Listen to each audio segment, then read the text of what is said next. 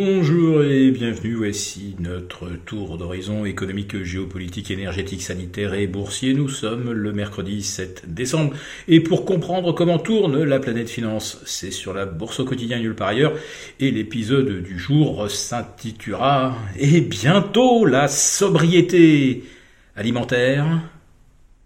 Et oui, après la sobriété euh, énergétique qui était le grand feuilleton de l'automne, d'ailleurs ça continue, tout le monde se demande où tomberont les prochaines coupures de courant. Ah non, on dit euh, délestage.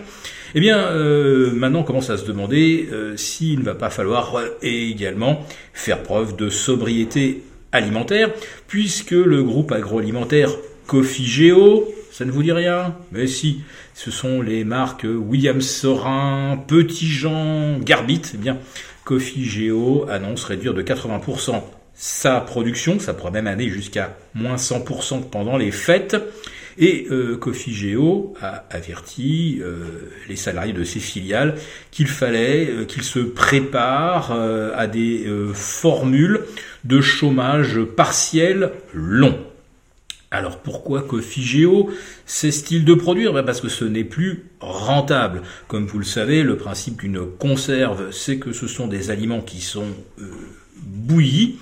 Et aujourd'hui, faire bouillir, ça coûte beaucoup trop cher, surtout que les boîtes de conserve ont des marges relativement euh, faibles et euh, les prix euh, offerts par la grande distribution ne permettent donc plus à Garbit, Petit Jean, William Sorin de produire des aliments rentables.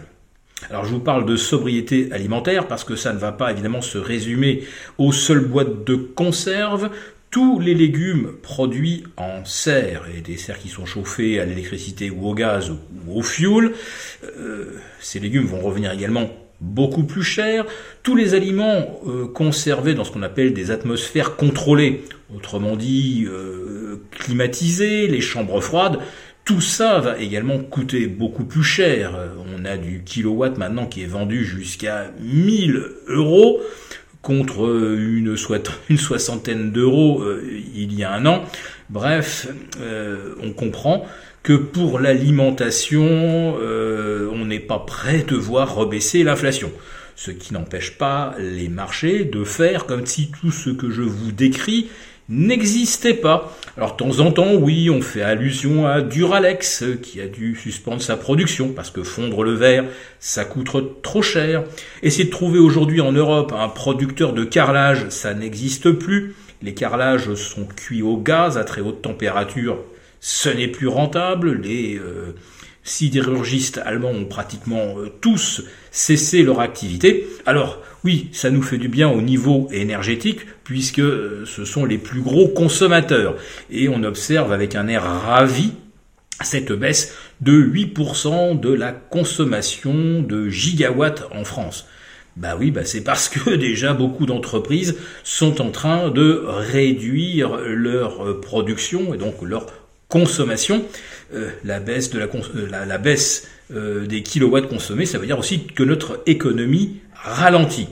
Donc ça veut dire que nous allons bel et bien rentrer en récession, mais que nous aurons énormément de mal à contrôler l'inflation, puisque on peut imaginer que Cofigeo n'est pas le seul producteur d'aliments a rencontré des euh, problèmes de euh, rentabilité et doit donc cesser ses activités.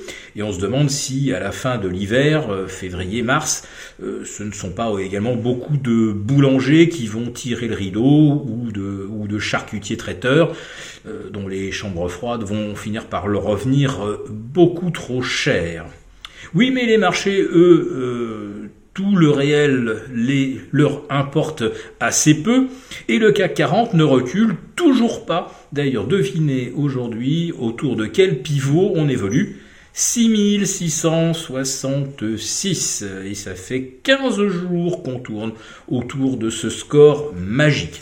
Wall Street a eu beau perdre deux fois 1,5%, en 48 heures, la bourse de Paris, elle, ne bouge toujours pas.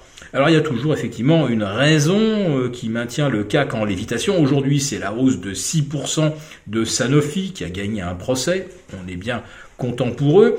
Euh, mais une nouvelle fois ça fausse un peu la perspective. Alors si on veut essayer de, bien comprendre ce qui se passe sur le marché, jetons à nouveau un coup d'œil sur les volumes. Et eh bien au bout de 6 heures de cotation, on n'a même pas atteint 1 milliard 3. Mais on nous explique encore et toujours qu'il y a énormément d'argent, de liquidité dans le système et que à 10 jours maintenant de la séance des quatre sorcières, eh bien, les gérants procèdent à leurs habillages et euh, donc euh, ajustent ou renforcent leur portefeuille. Mais si c'était la vérité, mais les volumes quotidiens devraient dépasser allègrement les 4 milliards. Hein et en fait, euh, nous n'observons absolument rien de tel. Et qui irait effectivement acheter le marché euh, les niveaux de valorisation sont revenus à peu près à ce qu'ils étaient au 1er janvier, avant la guerre, avant la hausse des taux, qui irait acheter de ce marché alors qu'on se dirige tout droit vers une récession et qu'avec la hausse des prix de l'alimentaire, euh, on aura bien du mal à combattre l'inflation. Et euh, donc maintenant, euh, après avoir euh, décalé, retardé, eh bien maintenant il va falloir aussi se serrer la ceinture, et cette fois-ci au sens premier du terme. Si cette vidéo vous a plu, n'hésitez pas à nous mettre un pouce. Et rendez-vous vendredi avec nos abonnés désaffranchis pour le live.